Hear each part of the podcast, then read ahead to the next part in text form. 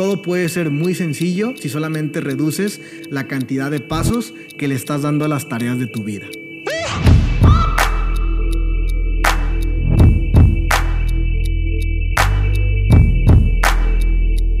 Familia 3%, bienvenidos a un nuevo episodio. Muy contento de explicarte lo que descubrí esta semana justamente leyendo este libro que se llama Máxima Eficacia de Brian Tracy, que a mi opinión personal Brian Tracy es uno de los OG, de los originales en cuanto a desarrollo personal se trata. Seguramente has escuchado algunas de sus obras, publicaciones, pero bueno, este libro lo tenía desde hace ya un buen rato, no lo había leído y, en las últimas semanas me puso a leerlo y justamente en esta semana descubrí algo que se llama la ley de la complejidad.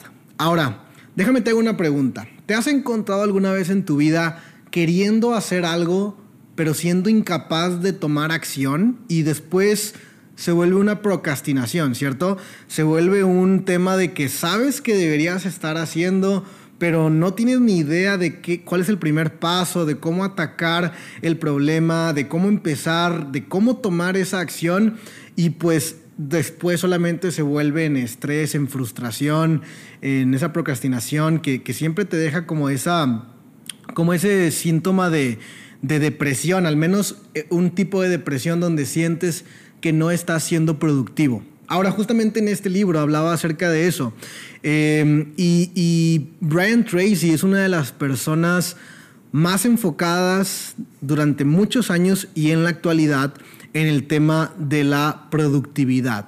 Cómo lograr más en menos tiempo. Vivimos en una sociedad que está acostumbrada a trabajar mucho, largas jornadas laborales, horas y horas y horas. Desde que antes de que, de que salga el sol, la gente ya está fuera de sus casas trabajando. Y cuando el sol se vuelve a ocultar, es apenas cuando la gente regresa a sus casas después de dejar de trabajar. ¿Y qué tanto logran, qué tanto cumplen las personas en esas largas jornadas laborales? Muy poco. ¿Por qué? Simplemente porque no son productivos. Uno de los grandes eh, agentes dañinos justamente de esta productividad es la complejidad. Lo laborioso, lo técnicamente complicado que es hacer algo, siempre va a traer una menor productividad, o sea, un menor resultado. Y en esta ley de la complejidad se habla acerca de lo siguiente. El nivel de complejidad de una tarea es igual al cuadrado del número de pasos de esa tarea. El nivel de complejidad de una tarea es igual al cuadrado del número de pasos de esa tarea. ¿Qué significa? Y te lo voy a poner como un ejemplo. Entre menos pasos tenga una tarea es menos compleja y entre más pasos tenga una tarea es más compleja. E, eso es hasta, hasta lógico de deducir, ¿cierto? Pero te voy a explicar matemáticamente cómo funciona. Supongamos que mi tarea, la tarea que voy a hacer, que voy a ejecutar, es hacer una llamada telefónica. Esta tarea solamente tiene un paso, que es yo haciendo esa llamada telefónica. Entonces, en una fórmula matemática tiene un paso y el cuadrado del número 1, que es el número total de pasos de mi tarea, es 1, porque 1 elevado a 1, pues es 1. el nivel de complejidad de mi tarea, que es hacer una llamada, es de 1. O sea, es casi nada complejo. Después, la siguiente tarea, solamente vamos a agregarle un paso extra, que es yo encargándole a otra persona que haga una llamada. ¿Te fijas? Ahora ya son dos pasos. Yo le encargo a una persona que esa persona haga una llamada. El cuadrado de 2 son 4 o el cuadrado de 2 es 4. Y eso significa que el nivel de complejidad de mi nueva tarea de dos pasos es igual a 4.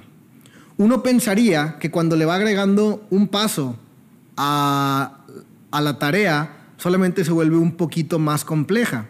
La realidad es que termina volviéndose muchísimo más compleja. Mismo ejemplo, yo le encargo a alguien que le diga a alguien que haga una llamada. Ya son tres pasos ahí. El cuadrado de tres es nueve. El, el, nivel de complejidad de esta nueva tarea de yo encargarle a alguien que le diga a alguien que haga una llamada es de nueve. Ya se volvió sumamente compleja. Si te das cuenta cómo solo agregando dos pasos extra pasamos una tarea, una misma tarea de complejidad 1 a complejidad 9. Y esto pasaba en una, en una empresa de seguros que era exitosa hasta ciertos niveles. Y se daban cuenta de que en esta empresa cuando los agentes de seguro salían a la calle a vender con los prospectos, los referidos, etcétera, llenaban muchísimas aplicaciones de prospectos que ya estaban listos para comprar, ya estaban listos para pagar el seguro.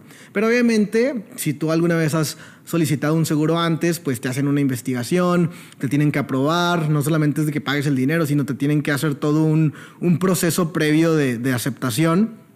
Bueno, los agentes salían, llegaban con las solicitudes, estaban contentos porque muchísimos clientes estaban listos para comprar su seguro, ellos se iban a ganar esas grandes comisiones y el problema era que el proceso entre que llenabas tu aplicación o tu solicitud para el seguro y entre que te lo aprobaban tardaba aproximadamente seis semanas.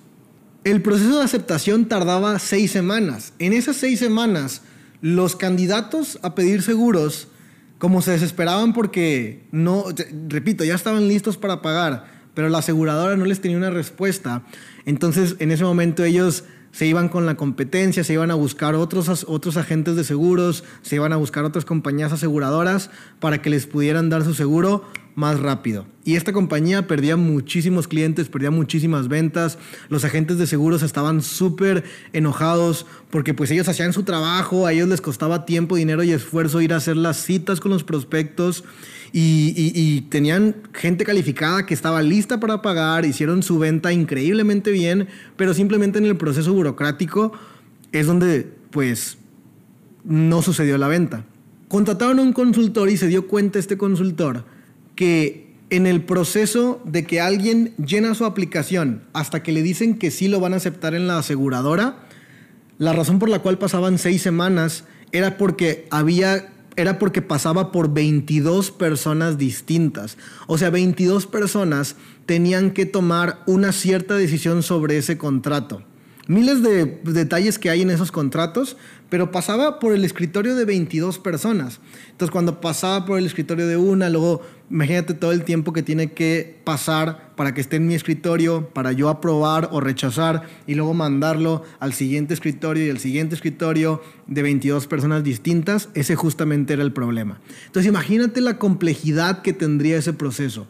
22 pasos distintos al cuadrado, ¿qué nivel de complejidad tenía? Una complejidad brutal, una complejidad altísima. Y por eso se caían las ventas. ¿Qué es lo que hizo este consultor?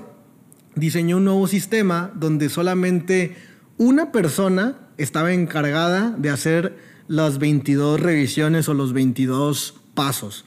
Una sola persona estaba encargada de hacer los, los 22 pasos. No me refiero a que una persona hacía todas las solicitudes, sino que se capacitó a muchas personas para que estas muchas personas fueran capaces de hacer estos 22 pasos, cada una de ellas por singular. ¿Qué es lo que pasó? El tiempo de respuesta entre que una solicitud entraba y se aprobaba o se rechazaba pasó de 6 semanas a 24 horas solamente de 6 semanas a 24 horas. Solamente por qué? Por eliminar la cantidad de pasos, por eliminar el tamaño de complejidad de la tarea. Era la misma tarea, se revisaba, no, es que se perdió calidad en el proceso, no es que ahora se empezó a aceptar a cualquier tipo de candidato que no cumplía los requerimientos, no es que ahora la compañía por ahorrarse más dinero daba menor servicio, no, todo seguía exactamente igual. Lo único que se modificó fue la cantidad de, de pasos que tomaba esa tarea. Y eso hizo que la compañía ascendiera sus ventas, ascendiera sus ingresos. Los agentes de seguro estaban contentos porque estaban ganando comisiones cada 24 horas. Estaba, todo estaba bien, las ventas de la compañía subieron en millones y millones y millones de dólares y la compañía solamente empezó a crecer a partir de ese momento. Pregúntate en tu vida cuáles son las cosas que hoy tú te estás complicando de a gratis. ¿Cuáles son las cosas en las que tú tú sabes que tú puedes hacer esa llamada, pero por tu miedo de no hacerla o por tu flojera de no hacerla o por lo que quieras, se la encargas a alguien más y, le, y, delegas, ¿no? Delegas la tarea a alguien más.